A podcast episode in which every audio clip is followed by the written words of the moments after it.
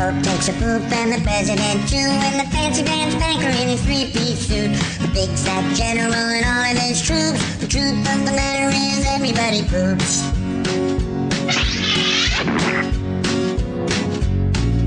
The famous brain surgeon has to leave his lump, and the high-priced model has to stop for a dump. But can the size of Canada can't spray away the truth? 'Cause even if they don't admit it, everybody poops. Hello，欢迎收听今天的本里怪谈，我是酷盖，我是正太。 今天要跟你聊聊天主主车车跟 VTuber，那我快就破题哦。应该是吧？我们一开始进去都一定要这样讲啊，好，我以为是像先聊我们要吃什么，也是可以。因为我说你看起来很饿的样子。我非常的饿，然后我今天点的这一家叫做哎悦来客，失忆。这一家叫悦来客，是一个缅越菜，比较偏东南亚的美食。因为我自己个人很喜欢吃这种东南亚的炒河粉啊，或者是一些相关的料理，我自己很爱吃。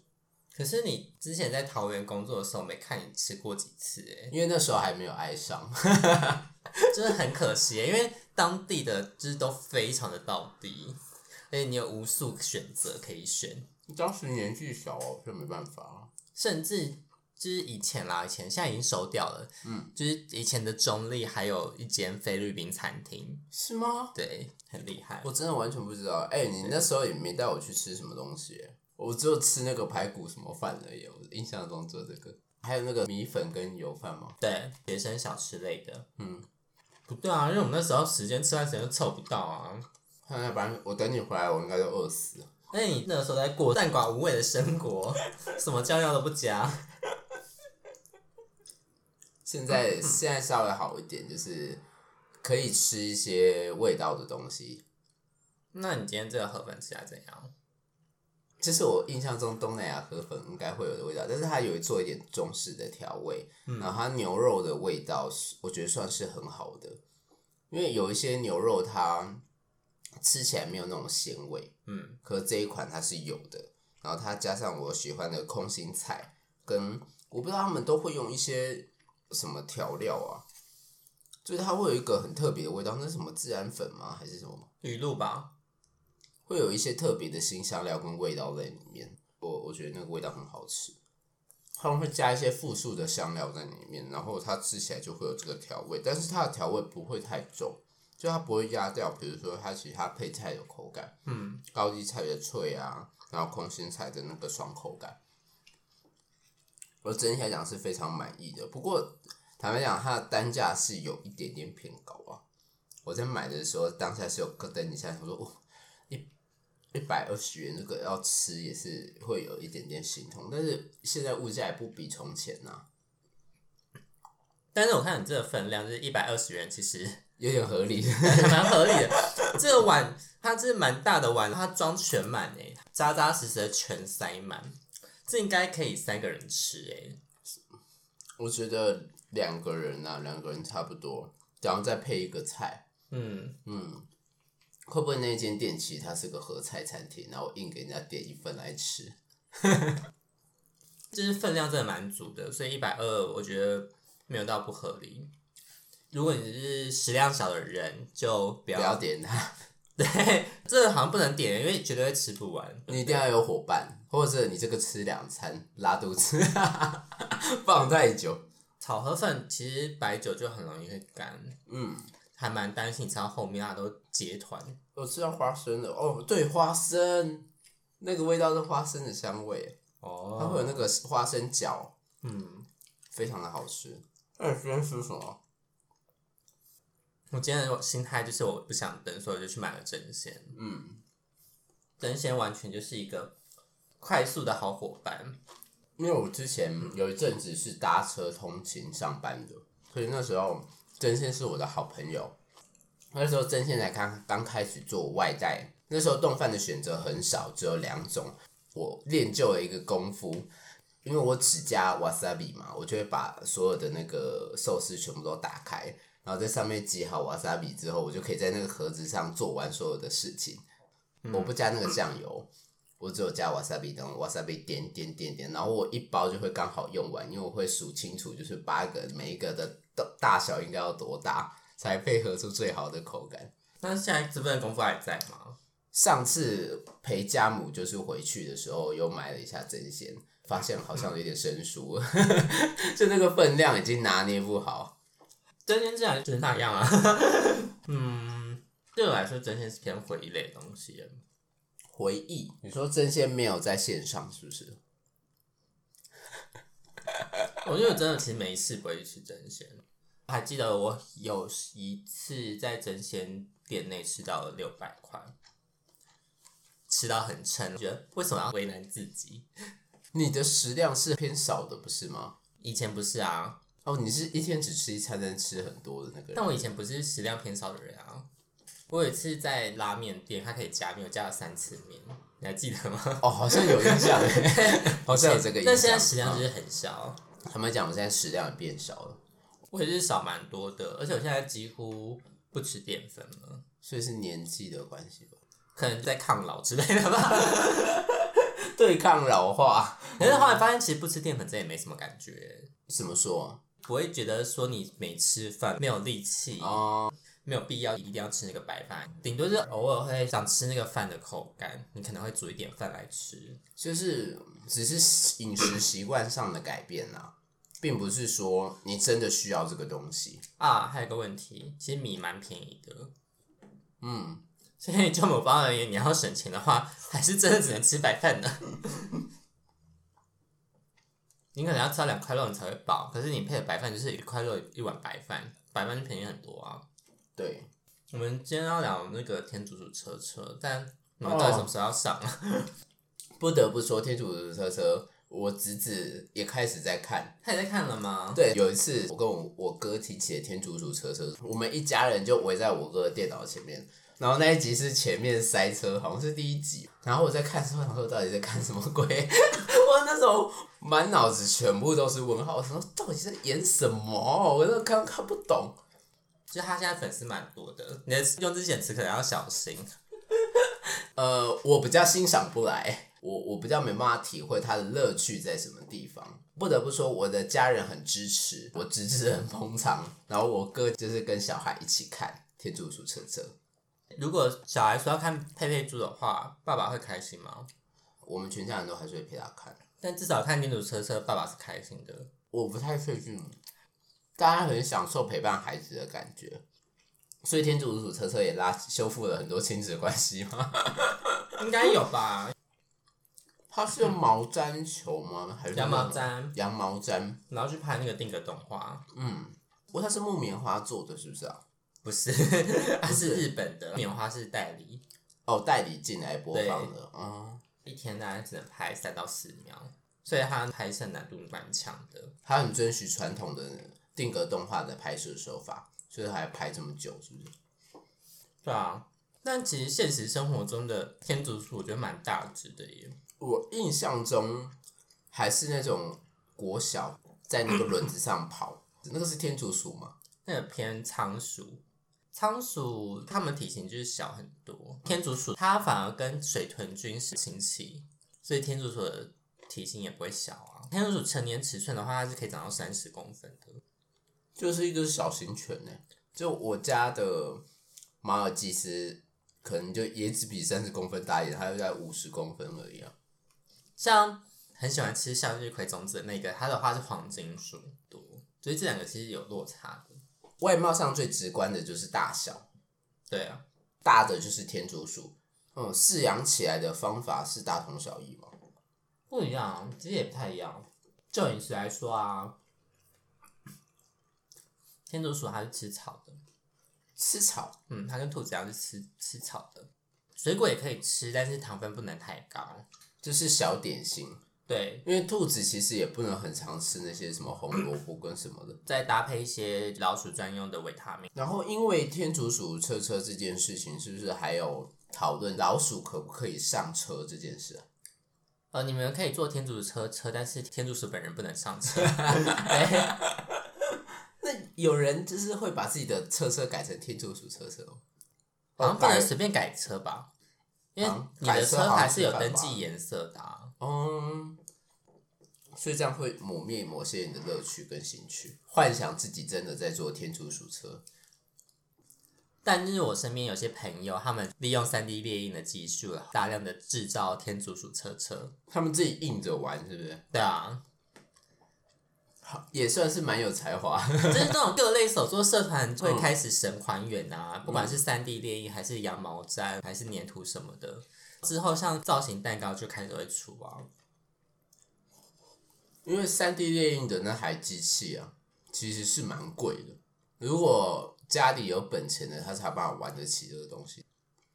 会玩三 D 列印，他就是还有还有在做其他东西啦。他不会为了天竺鼠而去买那台机器。哦，我以为我以为是为了天竺鼠车车而买那个机器，因为我的公司有在用那个机器。嗯，对，然后那个机器好像我记得五十万吧，就是应该有比较便宜的版本。它有桌上型的版本啊，啊但是因为。你的机器大小跟你列印出来的细致度其实是有差的，然后跟那个结构强度是也是有差别。然后它有分什么 ABS、PLA，然后还有什么粉末堆积的，就是它的列印方法都不太一样，然后出来的质感跟质地也不太一样。我就问一句，为什么会聊到就是三 D 列印的种类？这是一个跑题很严重的一个状态。好，拉回去天竺鼠车车。就还是你要直接养一只天竺鼠啊？应该不会有人这样做吧？我觉得小孩有可能，先不要好不好？除非你本身就是已经有相关经验了。养天竺鼠也不便宜，其实基本上养宠物都不便宜啦。然后再来就是它，其实养天竺鼠它有一个问题是，宠物们都没有健保，所以宠物们生病都非常贵。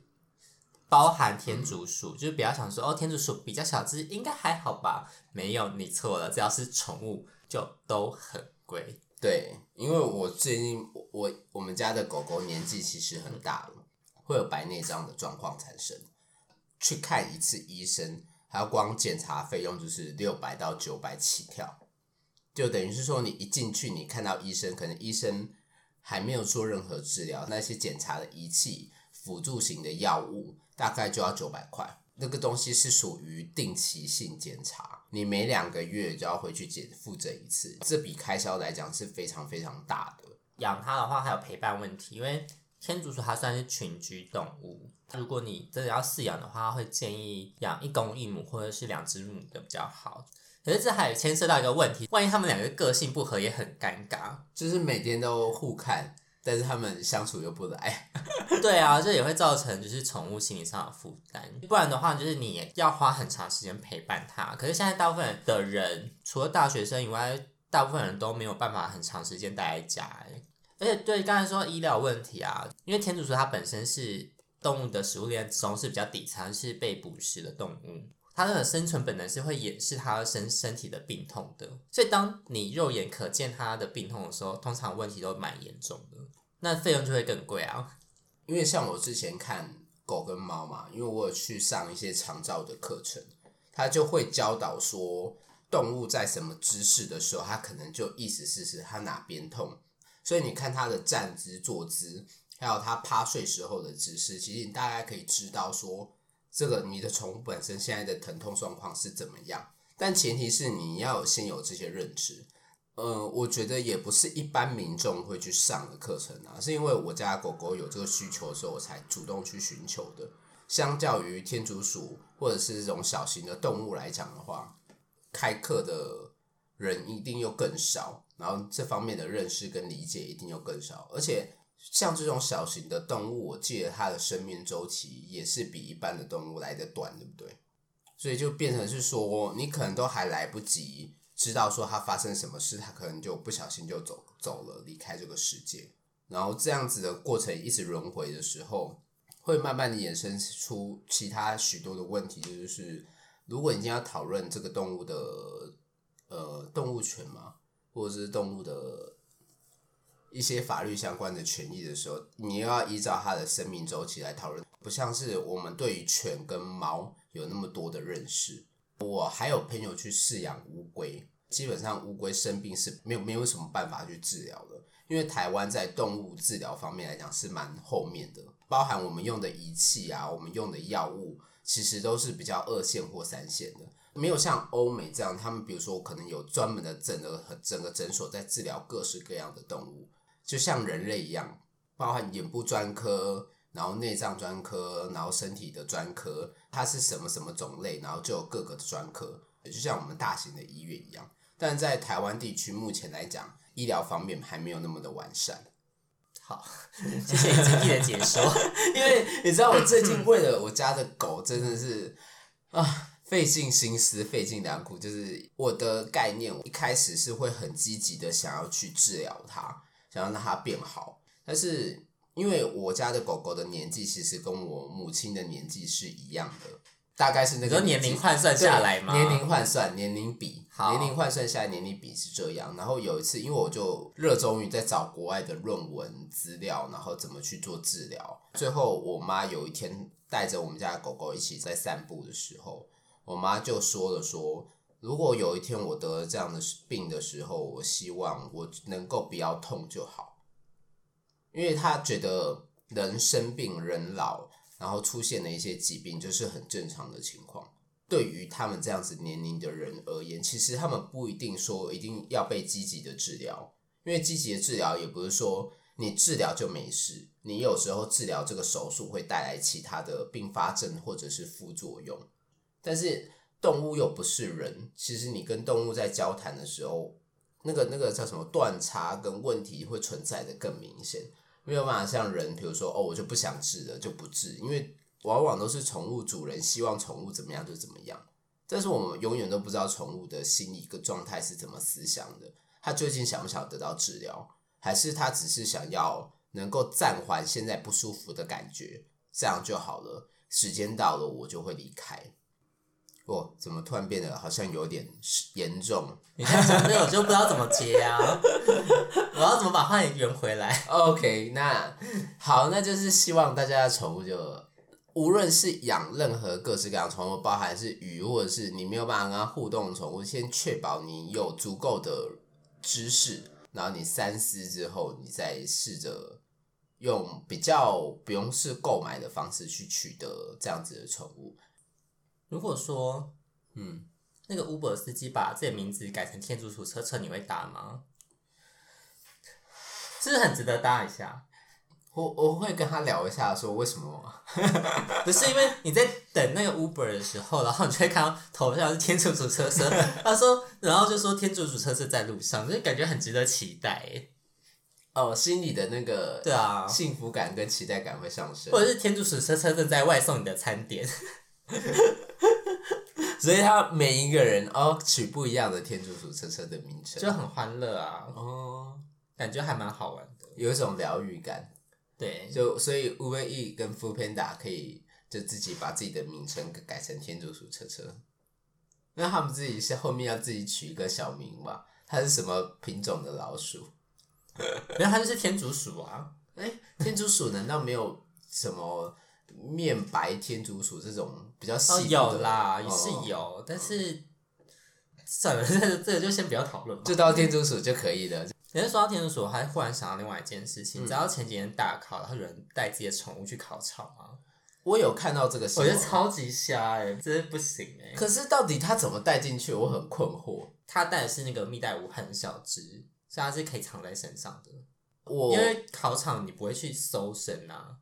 他放在口外套口袋就好了，因为我印象中是好像有两个学生因此受到影响啊，就是那个蜜袋鼯跑跑到他身上，嗯，然后他就吓到，所以那个大考中心也在讨论说，诶、欸，如果面对这样子，因为毕竟每个考生都是花了一整年的时间在学习读书，可能不止一年，也有可能有三年、两年的，然后就被你这样一下，他那天的整个魂都没了，你知道？我觉得带宠物进去的考生要先被取消资格，哎，超过分的。这真的应该是不行呢，真的不行。要请家长各方面来讲，要好好的一起讨论说。而且到底哪来的想法，觉得可以带宠物进去啊？就是不懂，就是完全不懂，还是他缺少陪伴感，就没有人陪他去考试，所以带了一个他宠物的羊毛毡去啊，就是替代他的，比如说像就像天竺鼠车车也不能就是用真的天竺鼠拍啊。也是，因为就是有虐待动物。对啊。那时候我记得大考中心他有严正声明说是他们第一次遇到这件事情。对，这是百也算是百年难得一见的，前无古人后无来者吧，算是蛮了不起，真的很空前绝后，我觉得很厉害。OK，你的天竺鼠，你还有什么要补充吗？你刚才讲的蛮精彩的啦。是啊，我就想说算了，就这样吧。OK，好，哎、欸我就是不管接什么，都要讲到是动物的那个医疗圈。我觉得你也是蛮有毅力的，就是我觉得，因为动物的医疗这个东西是，你确定你还要继续讲？呃，好，sorry，好，那是下次就是，我觉得我们可以开啦，我们可以开有机会再来好好聊，就是一集专门长照方面该注意哪些事项。对啊，我觉得这还蛮值得聊的，应该会有人想知道。嗯，对，OK，但我觉得就是，因为我一直觉得，就今天天主社是是一个轻，应该是一个欢乐轻松的一个话题。对啊，又被我带到这个，我这个话题毁灭机。讲什么都很爱说教之类的吧？是啊，这毕竟也是熟。OK，好。接下来要讲的另外一个是我呃想要蛮蛮有趣的一个现象啊，是因为我长期的有在关注小粉红的动向。前阵子呢，因为小粉红就是公然的批评两名的 V.Tourer 分别是赤井星跟童生可可。他们发生什么事？因为赤井星跟童生可可他们在做直播活动的时候，他们把后台的数据公布给他们的受众看，然后这个后台数据呢，他就很明烈的说，我记得那时候日本好像是占五十七 percent，然后中国好像也是就是低于十，然后还有另外一个国家韩国，然后好像还有美国，然后跟台湾，那时候引发争论的地方是是在于说。他单独列台湾，因为它上面是写国家嘛。他单独列台湾的时候，他就是已经把台湾形成是一个独立的自主的国家。然后小粉红呢就开始对他进行出征。最夸张的呢，就是因为原本的经纪公司有答应说他一定会保护他的艺人，但是这两名 VTuber 呢被下架了。然后那时候被被 ban 大概三周的时间吧。原公司叫 Hololive。还出来道歉，说这个是一个错误的事情，所以导致他们原本在国外的粉丝并没有觉得他们的艺人受到尊重。当初 Hololive 这一家公司，他也没有达到他所要的承诺去保护他的艺人，而是为了迎合中国的市场，然后去向中国低声下气。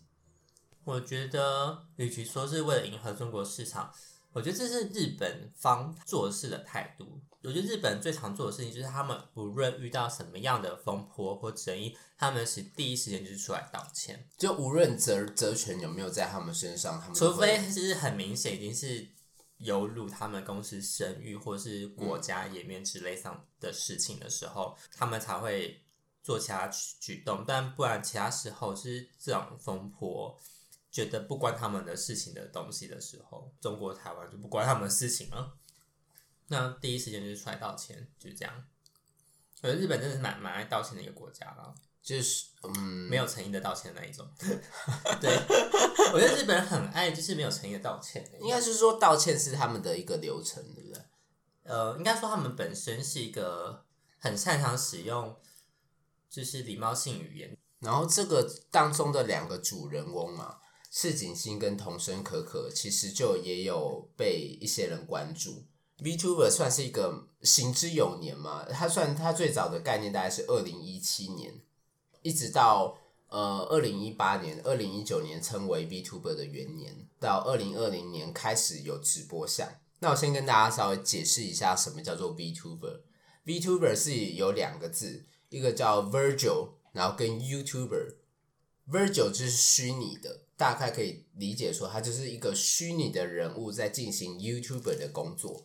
然后要创造 VTuber 呢，会需要三个最基本的要素。第一个就是绘师，画出这个形象，画出这个角色设定的一个绘师。那绘师通常以一般的称呼来讲，会讲说他是亲爹或亲妈。第二个就是中之人，如果换成比较能够理解的话，的话，大概就是配音员，但他又不是纯粹的配音员而已，他是给予这个角色灵魂的一个人。因为配音员的工作就是你要，呃，别人给你的设定，就照着这个设定去演绎出来。可是中之人的工作还没有那么单纯，他比配音员还要再复杂一点点。因为 VTuber 他会有，比如说游戏实况，他会。是当下你需要以这个角色，以他的思考，然后以他的人物背景故事设定为出发点，去跟观众互动的。所以中之人他的工作，你不可以说他只是配音员，但是如果说配音员的话，可能大家会比较容易理解。再来就是第三个是动画师，VTuber 它毕竟是一个动态性的一个东西，它不是一个静态的一个表现。你会看到有一些静态的图，然后他会讲话。那个算不算是 VTuber 呢？这个东西要拿到后面一点再跟大家做讨论。有一个动，有一个名词叫做 Life 二 D。现在的手游还蛮容易看到，就是你抽到一些卡片，然后那个人会动，然后会眨眼睛，然后会配音，那东西就叫做 Life 二 D。然后还有二点五 D，然后跟全三 D 建模。大概 VTuber 也可以分成，呃，依照公司的财力啦。如果公司公司的财力很好，或者是创作者的财力很足够的时候，通常才会投入到全 3D 建模。因为全 3D 建模到时候你还要搭配场景，这是一笔还不少的开销。然后 VTuber 呢，当中又有分成两种，一种是影片类型的 VTuber，一种是直播类型的 VTuber。那影片类型的 VTuber，你就可以比较容易想象，就是你平常看到的 YouTuber，他们是先预录好。然后直播的话，你可能比较像是 Twitch，Twitch 的右下角原本都是直播主的画面嘛，那它就会变成转换成一个动画，就是那个 VTuber 的形象，然后在那边跟你讲话，然后直播他游戏的内容，或者是跟观众聊天，所以大概有这两个方向性的东西。呃，讲到 VTuber 就可以跟大家稍微科普一下，VTuber 当时的四天王。但他这个游戏蛮有趣的是，他虽然说是四天王，但其实是有五个人。那我会这样子讲解的话，原因也是因为说，我 VTuber 你到现在听的时候，可能还是觉得他就只是一个动画里面的一个人。但是 VTuber 会红的东西其实蛮有趣的。我先跟大家讲解第一个，第一个就叫 Kizuna 爱它叫做绊爱。然后它的人物设定呢，就是头上有一个很大的蝴蝶结。他的人设是人工智能 AI，哈，对，他是一个 VTuber，他是一个虚拟人物，但他的人设是人工智能 AI，但其实他是由人来做扮演，他并不是真的人工智能，只是他的背景故事，他设定是人工智能 AI，他还有一个属性就是智障，所以他有个很明确的称呼叫人工智障，就不是人工智能，对，就大家会称呼是绊爱是人工智障。因为他的人设就是本身有智障的属性在，他有一次在直播一个游戏，他讲了一句 fuck you，然后因为他是智障嘛，他的设定是智障，所以他不太知道 fuck you 的意思是什么，他觉得很可爱，他开始念 fuck you fuck you fuck you，然后之后就大红，就因为这件事情莫名其妙他就整个大红，后面还出现了一个绊爱事件，绊爱事件那个时候他人正走红的时候。突然出现了复数的 Kizuna Ai 出来，就是披着绊爱的外表，但是有不同的中之人配音。哔哩哔哩呢还出现了一个中文的 Kizuna Ai，呃，他出现了很多分身的时候，这时候就开始分身的绊爱，他可能做了一些比较不符合原本设定的事情的时候，有点摧毁他原本那个 Kizuna Ai 的人设，导致他原本的那个粉丝的数量是有下滑的。就是还蛮有名的办爱事件，公司还有出来的出来就是澄清，就比如说 Kizuna Ai 到底有没有中之人这件事情，因为以官方的消息来讲，官方是说他并没有中之人，好像是昨天的影片 Kizuna Ai 还有就是他自己有 po 一个影片出来，说最近有好多人都说我变了，然后他就说我才没有变，那我模仿以前的我给你看，然后他就这样子拍一个影片。VTuber 有一个很重要的核心概念，就是他们不是想要塑造一个完美的偶像，而他们是想要塑造一个他们心目中的一个角色。然后这个人是很鲜明的，他有优点也有缺点，然后他有很鲜明的个性，然后他有各式各样的情感，在 VTuber 的这个名词上面来讲说，或许我们这些旁人在看 VTuber 的时候，会觉得他只是一个虚拟人物，但在真正热爱 VTuber 的人的时候，这些人物其实都是活在他们心中，都是活生生的人。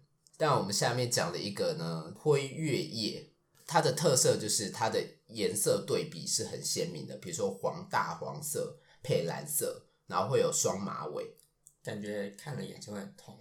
有一点，就是会穿比较潮流一点的装扮。你说像闪电什么的吗？有一些类似那样子的图案，迷彩什么的吗？对对对对对，潮牌路线。对潮牌路线，就是潮牌会爱的那种样子。阔阔杂子。对，但是它然后双马尾，还有屁股胸部，就是它的胸部是屁股的形状。嗯，哦，就是这这也是它的一个背景的人设之一。再来就是疯婆子。因为他的如果有兴趣的话，可以去搜寻一下辉月夜。因为我不确定，我没有办法发出这样子的声音。他会跟你讲说早安、午安、晚安，然后你们都给我起床，会用一个像是哈姆太郎被掐住脖子的声音讲话。嗯，这是辉月夜他本人的特色，所以也有人说他的声音是可卡因，听了之后就会上瘾，是一个蛮特别的人。辉月夜，它在后期的更新频率是有逐渐降低，所以才慢慢淡出。现在现在的 VTuber 应该是有到五期生啊，因为他们算是一期或零期生，他们会像出道的时候会分零期、一期、二期、三期、四期、五期。我不太确定我们这个影片上架的时候已经到几期了，但是我目前现在收到最新的消息，现在是五期生。Kizuna AI 呢跟辉月夜，他们两个常常会被贴贴。贴贴也算是他们的专有名词，就是会把他们放在一起叫 CP，CP 就 CP 啊，为什么要？但后的用词是说，哦，辉月夜，然后贴贴谁，然后什么东西贴贴谁，然后谁跟谁贴贴。所以现在就是只要不同界就要有不同的称呼跟用法，就对。对我我是觉得捡其他界的来用，就一定要自己创一个。那时我记得他是有一个事件，VTuber 他有个不成文的习俗是他们百合的。形象跟百合的动作会蛮多的，贴贴也很常大量的被使用在这个上面。所以现在 VTuber 没有男生吗？VTuber 其实是有男生的，Hololive 的另外一个团体，嗯、它叫 Holostar，它是专门出男生的，但是男生的热度啦，坦白讲没有女孩子那么高，所以只有女生有百合，对，然后其他的都没有。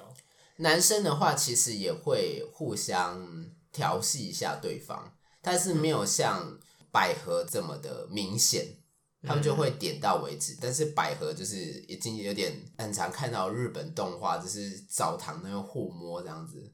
但是男生跟男生，或是男生跟女生就比较少。那是不是应该叫素梅来看一下？好好，那我再介绍下一个哦，下一个叫电脑少女小白。那它跟那个电踏少女有什么关系？没有任何关系。电脑少女小白啊，她就是她的背景人设，她是一个想成为明星的一个美少女，就是有点像现在烂大街的那种设 定，就是哦，我以后的梦想就是要成为少女偶像，很普遍的设定。然后她的特色是海豚音小声，包含他的人设以及他的模型建制，还有他的绘师，因为小白的资源没有很丰富。他的绘制上面来讲比较阳春，然后所以他一直不怎么红。在一段时间的时候，他是呈现有一种被放、被半放弃的状态。他们就让那个中之人去自由发挥，然后中之人就有一次在玩那个黎明生死线，就是那个好像是要拿斧头跟什么去追另外一个人，然后把另外一个人挂在那个挂钩上的那个游戏。然后在玩那个游戏的时候，他就反正人设也就崩坏了，他就是他就讲一些很猎奇的话。所以就是小白就是一个很可爱的女生，然后一直讲一些很血腥的话，然后在玩那个游戏，然后反而因此还爆红。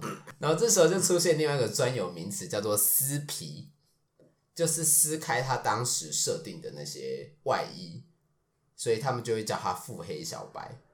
但不管哪里的观众都很爱重口味。呃，我忽然发现，不管到哪里，VTuber 也是，YouTuber 也是。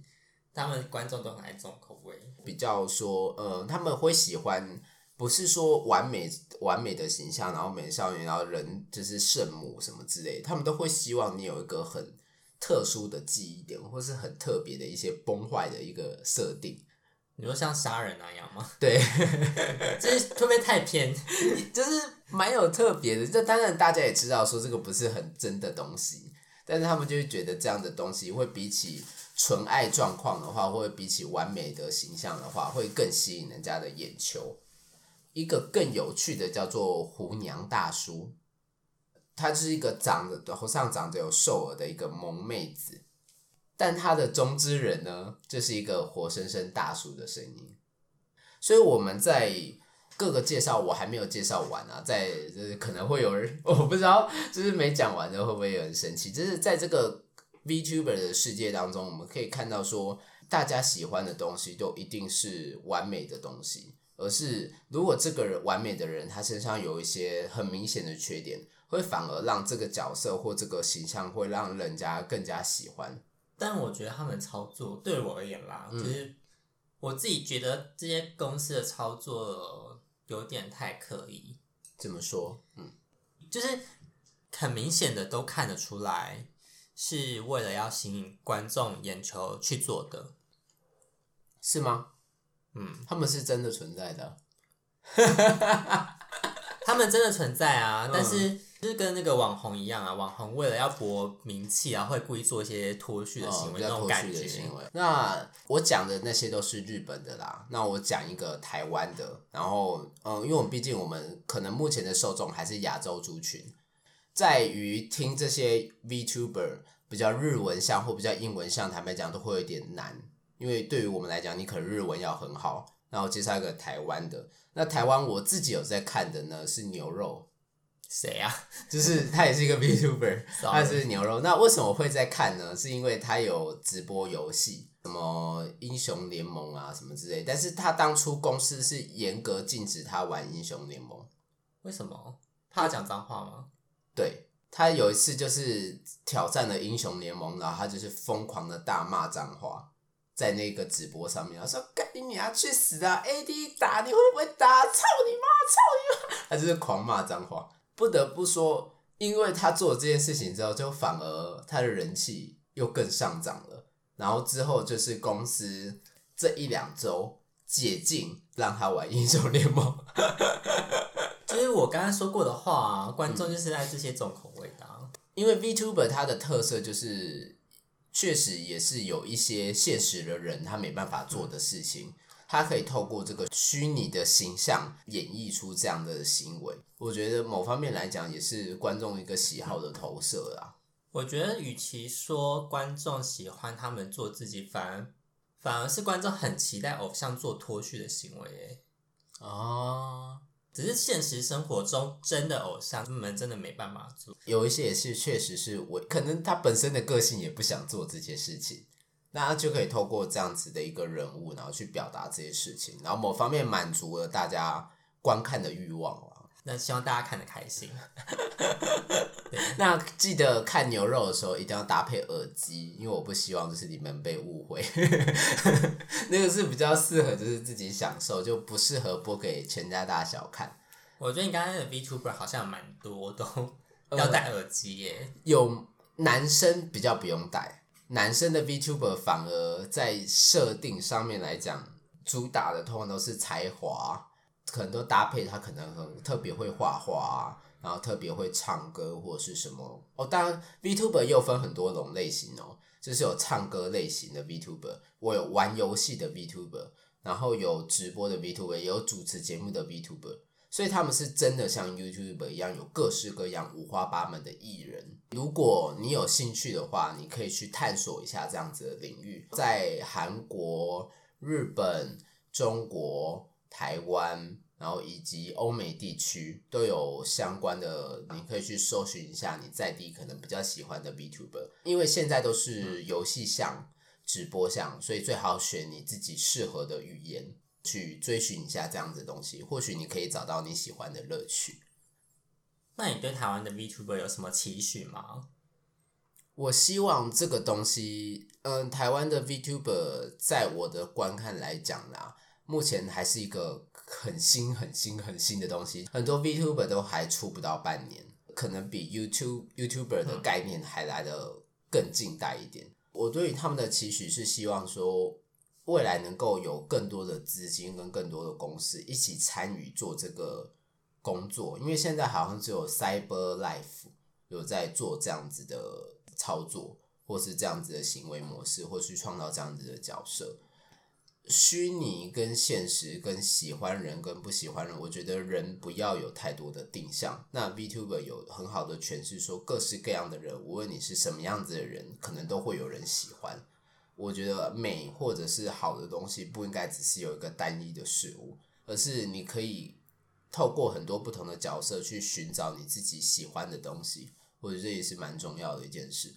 我在看 VTuber 的事件的时候，或者 VTuber 这个现象的时候，我会觉得说，我们传统的那些好不一定会被人家喜欢，但是有一些猎奇，或者是有一些你可能会甚至有点厌恶的东西，在这个人身上是合理的。你会知道说什么样子的人其实都有值得被喜欢的地方。我个人会蛮推荐大家去看的一个原因啊，但是如果你真的没有办法服用的话，因为毕竟有一些是有点重口味的，就是应该大部分吧，听下来就是大部分都重口味啊。坦白讲，有对 VTuber 有有一些这种，但有一些是小清新啊。但是对，就是大家搜寻一下，你可以去看一下，然后可以享受一下说 VTuber 到底好玩的地方是什么。今天我们要跟大家讲的故事就差不多到这一段落了。好，对不对？那结论就是。不要随便养宠物，养宠物前要先三思。然后可以去看一下你所在地区有没有你喜欢的 VTuber。我是酷盖，我是正太，今天的故事就到此结束喽，下期见，拜拜。